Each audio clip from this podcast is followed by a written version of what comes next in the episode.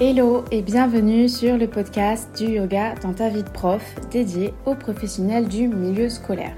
Je suis Léa Fernandez, conseillère principale d'éducation en lycée et professeure de yoga.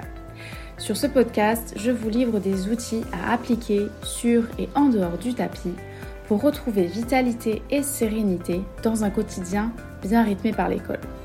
Parce que non, être professeur ou éducateur ne devrait pas dire vivre épuisé et stressé. Un autre quotidien est possible pour nous, professionnels du milieu scolaire. Hello, je suis hyper heureuse de te retrouver aujourd'hui dans un épisode un peu spécial puisque c'est un épisode qui va te faire, je l'espère, voyager. Je vais t'emmener avec moi au Népal et si tu as écouté l'épisode 0 où je te racontais justement mon parcours, tu sais que les voyages me passionnent. C'est d'ailleurs pour ça, je pense, que je suis expatriée aujourd'hui. Et je me suis dit aussi, bah, comme c'était les vacances, euh, en tout cas pour certains d'entre nous, ça ne ferait pas de mal que je me remémore un peu euh, les miennes et que donc je te les partage aujourd'hui. Dans cet épisode, je vais donc résumer en fait les 5 choses que j'ai apprises au Népal et qui m'accompagnent encore aujourd'hui, sachant que c'était en 2018. Alors, spoiler alerte, non, je ne suis pas allée faire de la rando dans l'Himalaya. Euh, j'y suis allée en fait pour assister à une toute première, euh, à ma toute première retraite de yoga dans un centre hyper local perché euh, au-dessus d'une montagne. Donc je ne vais pas te parler de randonnée aujourd'hui, je viens de parler de yoga. Et en parlant de yoga, si toi tu as envie de laisser entrer le yoga dans ton quotidien, je t'annonce que je lance un challenge offert au mois de novembre pour vraiment implémenter des pratiques de yoga dans ton quotidien en 10 minutes par jour. Donc le but c'est vraiment pas d'y passer 3 heures. Et surtout pour retrouver de la clarté mentale, booster ta créativité et te sentir plus apaisé en lien avec ton corps également. Le lien est dans les notes de cet épisode. Allez, on démarre sans plus attendre. Je vais te raconter mon expérience au Népal. Avant de te raconter en détail ce que j'ai retenu de ces deux semaines, je veux te remettre un peu dans le contexte. À cette époque, j'habitais donc à Bali, c'était ma deuxième année, et je pratiquais le yoga une à deux fois par semaine environ. C'était un bon début, mais on ne peut pas euh, parler de régularité. C'est pas du tout euh, la régularité que je, prône et que je pratique moi-même. Donc voilà où j'en étais par rapport au yoga. Et puis le truc un peu drôle, c'est que quand j'ai booké cette retraite, je l'ai découverte en fait en découpant un mini encart dans le magazine Happiness. Je sais pas si tu connais. Euh, mais en fait, à l'époque, j'étais bah, hyper fan de ce magazine. Et surtout, j'adorais faire des collages. J'étais dans ma période, euh, voilà, découpage, collage. On s'occupe comme on peut euh, à Bali, apparemment. Et je suis tombée sur la photo et le texte de ce centre de yoga. Mais c'était vraiment petit, il devait y avoir trois lignes, une mini photo. Et la journaliste, elle disait donc qu'elle avait été là-bas et qu'elle avait découvert vraiment un centre hyper local et traditionnel. Et du coup, ça m'a interpellée. Et euh, dans la foulée, donc j'ai tapé le, nom sur Google. Donc je pourrais vous partager dans les notes de l'épisode le lien euh, du centre de yoga si vous êtes curieux. Euh, et donc j'ai booké ensuite en quelques jours. J'ai pris ma décision. J'irai au Népal au mois de juillet. Voilà. donc ça c'était la deuxième anecdote. Et la troisième anecdote, c'est que je suis partie seule. Et j'ai découvert en fait à ce moment-là vraiment ce que c'était de partir seule dans un pays où c'est pas vraiment dans les coutumes. Euh, et je, t'avoue que j'étais pas super à l'aise en fait. Je me sentais pas en danger, mais je me sentais pas non plus en, hyper sécurité. Et en fait, je devais passer euh, pas mal de jours à Katmandou, donc à la capitale, et aussi dans les alentours pour euh, bah, justement faire un peu de rando et tout. Mais j'ai finalement changé mes vols pour aller directement au centre de yoga et euh, euh, j'ai même prolongé après mon séjour euh, par la suite. Et donc je me suis embarquée dans un minuscule avion. On devait être 15 à l'intérieur. C'était vraiment, tu sais, l'avion à hélice. Voilà, bref, c'était une expérience. Donc après le mini-avion et le taxi de la Muerte qui, gravi les montagnes à 50 à l'heure. Bref, ça aussi c'était un sacré, un sacré souvenir. Je suis arrivée au centre de yoga et j'y suis restée 15 jours. Je logeais dans une chambre partagée. Finalement, je l'ai partagée juste une semaine avec Héloïse. Je ne sais pas si tu passes par là, mais euh, je ne t'oublierai jamais, Héloïse. Voilà. Donc j'ai partagé ma chambre pendant une semaine et le reste du temps j'étais toute seule. Donc c'était euh, vraiment euh, un logement très basique, pas le grand luxe du tout, mais c'était pas du tout ce que je recherchais. Donc c'était parfait, à la fois c'était un peu roots, mais euh, voilà, il y avait tout ce dont on avait besoin et surtout, bah, il y avait la vue sur le lac de Pokhara et sur euh, les montagnes. Donc euh, c'était vraiment magique, en tout cas sur, sur, sur cet aspect de nature. Et bah, en 15 jours, tu t'en doutes, il s'est passé beaucoup de choses et surtout beaucoup de choses à l'intérieur de moi, beaucoup de prise de conscience. Sur le coup, bah, je captais pas trop, mais après, avec les, mois et les années qui sont passées, j'ai eu le temps en fait d'intégrer euh, tout ce que j'ai appris à ce moment-là. Et c'est pour ça que euh, c'est important pour moi d'en parler aujourd'hui. Je te résume donc ici ce que je garde de cette retraite et de ce voyage. On y va. La première chose dont je vais te parler, et ça ne sera sans doute pas une surprise pour toi, parce que je n'arrête pas de le répéter, mais c'est le fait que la constance, c'est vraiment la clé des changements que tu veux voir dans ta vie. Comme le dit si bien Aristote, nous sommes ce que nous répétons chaque jour. Et sur ce sujet, c'est un de mes enseignants de la retraite qui m'a ouvert les yeux. Mâchoire, de son prénom, m'a énormément appris et m'a inspiré pendant ces 15 jours. Et au vu de son parcours, il prône clairement cette régularité. Euh, c'est donc un Népalais qui a pratiqué euh, dès l'âge de 15 ans le yoga, il a eu pas mal de soucis de santé finalement euh, avant de, s'y mettre euh, régulièrement et profondément, on va dire. Et c'est le genre de personne qui t'inspire tout de suite la confiance, le calme, qui t'apaise finalement. sa présence suffisait à apaiser le groupe. Je garde un souvenir assez spécial de, cette personne. Et un matin, on était assis sur les escaliers et j'avais envie bien évidemment de lui poser 50 000 questions, mais je lui ai simplement demandé combien de temps il méditait par jour. Parce que clairement, euh, la vibe qu'il émanait, bah, j'avais envie de connaître son secret. Et là, il m'a répondu 2 heures le matin, 2 heures le soir. D'accord. Donc là, dans ma tête, je me suis dit, ah oui, 4 heures par jour, c'est très très chaud. Donc je lui partage mes interrogations. Je lui dis que c'est super inspirant, euh, mais que moi, dans ma vie, euh, je vois pas comment je peux me libérer 4 heures par jour pour méditer.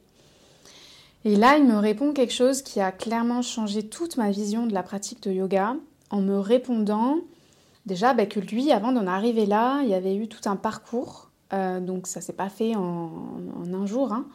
Il m'a surtout dit que moi, en fait, j'étais dans le vrai monde, que j'étais en train d'expérimenter une vie humaine complète, avec euh, ce que nous, on peut connaître, le travail, des relations sociales, des amis, euh, des sorties, des voyages.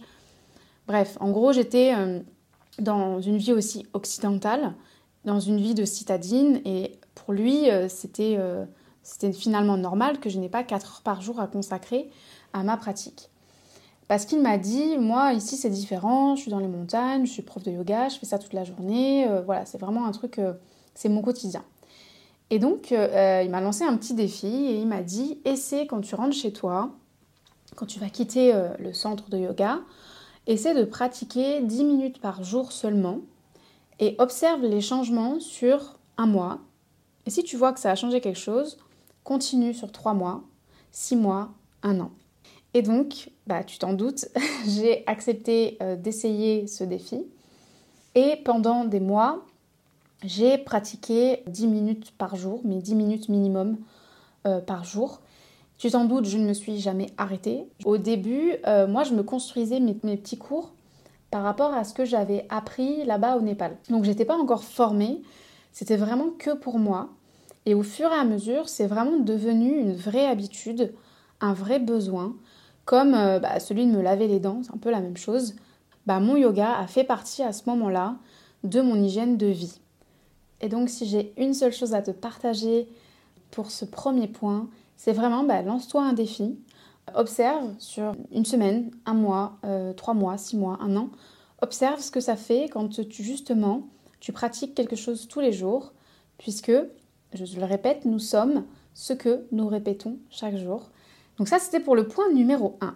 La deuxième chose que j'ai gardée avec moi depuis cette retraite, c'est vraiment la magie de la danse et de la musique, et plus précisément des mantras. Alors, dit comme ça, ça peut paraître un peu bizarre, mais je vais t'expliquer. C'était vraiment la première fois que j'assistais à ce genre de cours, donc on appelle du kirtan. Et au début, ça me semblait euh, très étrange. Je ne comprenais pas ce que je faisais là. En fait, on était euh, en cercle et les enseignants jouaient des instruments, chantaient des mantras et nous, on devait en fait répéter après eux ces mantras. On avait aussi des petits instruments qu'on pouvait utiliser.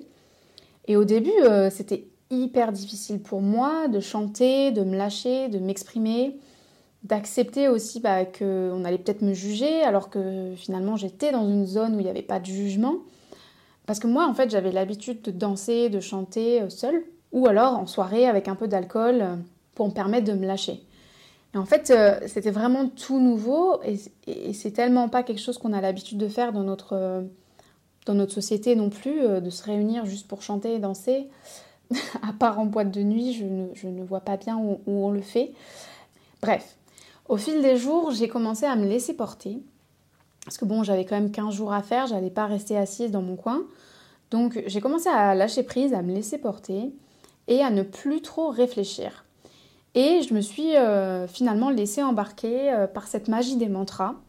Donc les mantras, ce sont des mots en sanskrit qui ont une certaine vibration, mais surtout qui appellent en fait l'aspect dévotionnel en nous. Mais sans aller finalement aussi loin dans cet aspect-là, ce que je ressentais quand je me suis vraiment laissée aller, c'était une joie profonde, une liberté d'être dans un espace sécure, de chant, de danse, de musique, de partage. Et euh, je pense profondément que ce sont des moments qui nourrissent et qui apaisent aussi notre enfant intérieur et qu'on ne se permet euh, malheureusement pas assez souvent dans nos vies d'adultes. Donc ça aussi c'est un point que je garde. C'est pas forcément d'avoir besoin d'aller pratiquer le kirtan, puisque c'est une pratique vraiment spécifique, mais finalement c'est déjà euh, chez moi de chanter, de danser seul et euh, vraiment d'avoir des mouvements libres, de se laisser aller, c'est quand même quelque chose de très libérateur. Donc moi, c'est ce que je pratique encore. Et si toi, tu as envie d'essayer, bah, go for it. La troisième chose que je garde en mémoire et qui est une leçon méga importante pour moi, tu vas comprendre pourquoi, c'est de prendre soin de soi par la nourriture, mais en sachant se faire plaisir.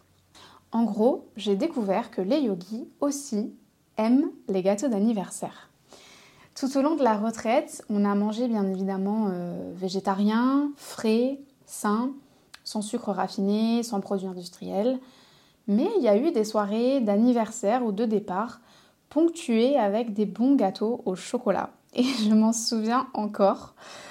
Et moi, en fait, ce que je retiens, c'est que c'est ok en fait de se faire plaisir de temps en temps tant que c'est fait avec conscience, tant que c'est pas un échappatoire émotionnel, que c'est pas un refuge émotionnel, on n'est pas obligé d'être tout le temps rigide dans la façon dont on prend soin de nous et de, et de voir euh, ces personnes-là euh, qui font du yoga toute la journée manger des gâteaux au chocolat, bah ouais, ça m'a déculpabilisée et je me suis dit, bah on peut très bien être l'un et l'autre et c'est ok en fait.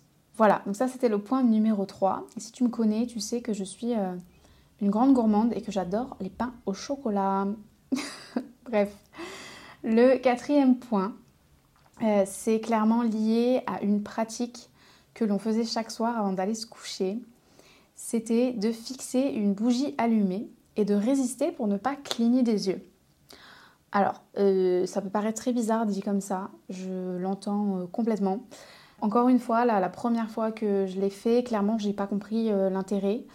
Je me suis demandé ce que je faisais là, pourquoi on faisait ça, pourquoi on médite pas juste les yeux fermés euh, en écoutant quelqu'un. bon, bref, j'étais complètement perdue. Et puis j'ai compris qu'en fait, méditer, ça se fait pas toujours les yeux fermés, déjà pour commencer, parce que quand on va fermer les yeux, on va venir s'internaliser et ça va être plus facile pour le mental de prendre de la place. Et quand on garde finalement les yeux ouverts, on va être obligé de rester dans le moment présent puisqu'on va voir le lieu où on est ou alors on va fixer un objet précis. Donc on va pas avoir d'autre choix que de rester vraiment concentré sur ce qu'on voit. La deuxième chose, c'est donc qu'on travaille notre concentration et le contrôle sur notre corps, puisque l'objectif, c'est quand même de contrôler ce clignement de yeux qui est tout à fait naturel euh, pour nous. Mais en fait, on va venir un peu perturber cette habitude et euh, en, essayant de renforcer justement notre concentration. Et la troisième chose que j'ai apprise finalement, c'est que fixer une bougie allumée va améliorer la qualité du sommeil. Et donc, euh, clairement, si vous avez des problèmes de sommeil, eh ben, essayez. En tout cas, c'est une des pratiques que euh, moi, je réalise quand je sens que mon mental bouillonne et que justement, fermer les yeux, ça ne va pas régler le problème. Eh bien, fixer quelque chose va me ramener tout de suite à l'instant présent, à là où je suis. Et en tout cas, c'est une vraie pratique. Euh, c'est le premier stade de la méditation. C'est de fixer un objet alors un objet, euh, ça peut être une statue euh, d'un dieu ou d'une déesse ou de Bouddha par exemple. Ça peut être euh, fixer une fleur et la bougie. C'est donc une vraie pratique et c'est justement quelque chose que je vais te partager dans le challenge parce que ça a vraiment changé ma vision de la méditation. Et enfin, la dernière chose que je veux te partager, c'est vraiment, vraiment l'importance de faire partie d'une communauté et de créer des liens humains. Pendant cette retraite, moi j'ai réalisé à quel point, quand on est dans un endroit entre nous, euh, dans un endroit fermé entre guillemets, les liens se créent vite. Et même si certains euh, vont se défaire euh, aussitôt, c'est ok, hein, bah, finalement les liens se créent, on partage des choses puissantes et ce sont des moments qui vont rester marquants dans, dans nos vies en fait. Et ça me fait vraiment penser à ce qu'on peut vivre dans une école. Déjà nous en tant qu'adultes et personnel de l'école, en tout cas c'est vraiment ma vision euh, des choses. Parce que moi j'envisage pas d'aller au boulot et de ne pas créer de lien avec mes collègues. Je ne vois pas l'intérêt puisqu'on a un but commun finalement. Donc autant euh, bah, qu'on crée des liens, que ce soit professionnel ou personnel. Hein. Et en tout cas qu'on soit pas chacun dans notre coin à essayer de faire nos petites marmites là, ça fonctionne pas. Et ça m'a fait également penser aux besoins des élèves parce que euh, j'entends souvent, euh, surtout les parents euh, qui vont dire ça, oui, il est dans l'affect, il marche à l'affectif avec les enseignants. bah oui, ça, me rend un peu ouf cette, cette expression, ils sont dans l'affect, parce que oui, ce sont des enfants, des adolescents qui ont besoin de repères d'adultes, qui ont besoin de se sentir vus, et d'appartenir à une communauté, que ce soit au niveau de la classe ou plus largement. Et euh, je suis persuadée en fait que tout seul, on n'évolue pas et qu'on a besoin des autres, soit pour nous accompagner, soit pour nous montrer là où on doit encore évoluer. Et surtout, on est dans un monde, une société euh, individualiste, en tout cas notre monde occidental. Et c'est, je pense, un bon rappel à faire ici quelque chose en tout cas d'hyper important pour moi. Alors, ça ne veut pas dire que je vais passer des heures et des heures en compagnie euh, des gens ou de mes collègues. Euh, ça veut dire en fait que dans mes actions, dans mes intentions, je suis tournée vers la connexion et le collectif. Et euh, finalement, c'est ça aussi que m'a montré la retraite au Népal, parce que de vivre avec un groupe, c'est s'accommoder des uns et des autres, mais c'est aussi d'apprendre à partager des moments avec des gens que tu connais pas, que tu connais à peine, mais dans le but que bah, finalement les choses se passent bien, que chacun trouve sa place et s'y sente bien. Donc voilà, ça c'était le mot de la fin pour euh, cet épisode. On est arrivé au bout. Je vais te résumer les cinq choses que j'ai apprises au Népal et qui m'accompagnent toujours aujourd'hui. Donc le point numéro un, c'est vraiment la constance et la régularité qui sont la clé des changements que tu veux voir dans ta vie. Le point numéro 2, c'est la magie de la danse et de la musique, vraiment à implémenter dans ton quotidien si ce n'est pas déjà le cas. Le point numéro 3, c'est que les yogis aussi aiment les gâteaux d'anniversaire et que tu as le droit de temps en temps de te faire plaisir. Le point numéro 4, c'est méditer en fixant une bougie, c'est de la méditation et ça a des vertus pour ton sommeil. Le point numéro 5, le dernier, c'est donc l'importance de faire partie d'une communauté et d'intégrer cet aspect collectif à tes actions et à tes intentions. Voilà, ça m'a fait trop de bien de me rappeler de tout ça et de te le partager. J'espère que cet épisode t'inspire euh, ou va t'inspirer, je ne sais pas. En tout cas, n'hésite pas à me le dire, à m'écrire si tu le souhaites sur Instagram ou même en répondant sur mon mail. Et euh, n'oublie pas, si tu as envie de laisser entrer le yoga dans ton quotidien, rappelle-toi que je lance le challenge au mois de novembre pour justement intégrer le yoga dans ta vie sans y passer 3 heures et surtout pour retrouver de la clarté mentale, booster ta créativité et te sentir plus apaisé. Le lien est dans les notes de cet épisode. Je te dis à très bientôt.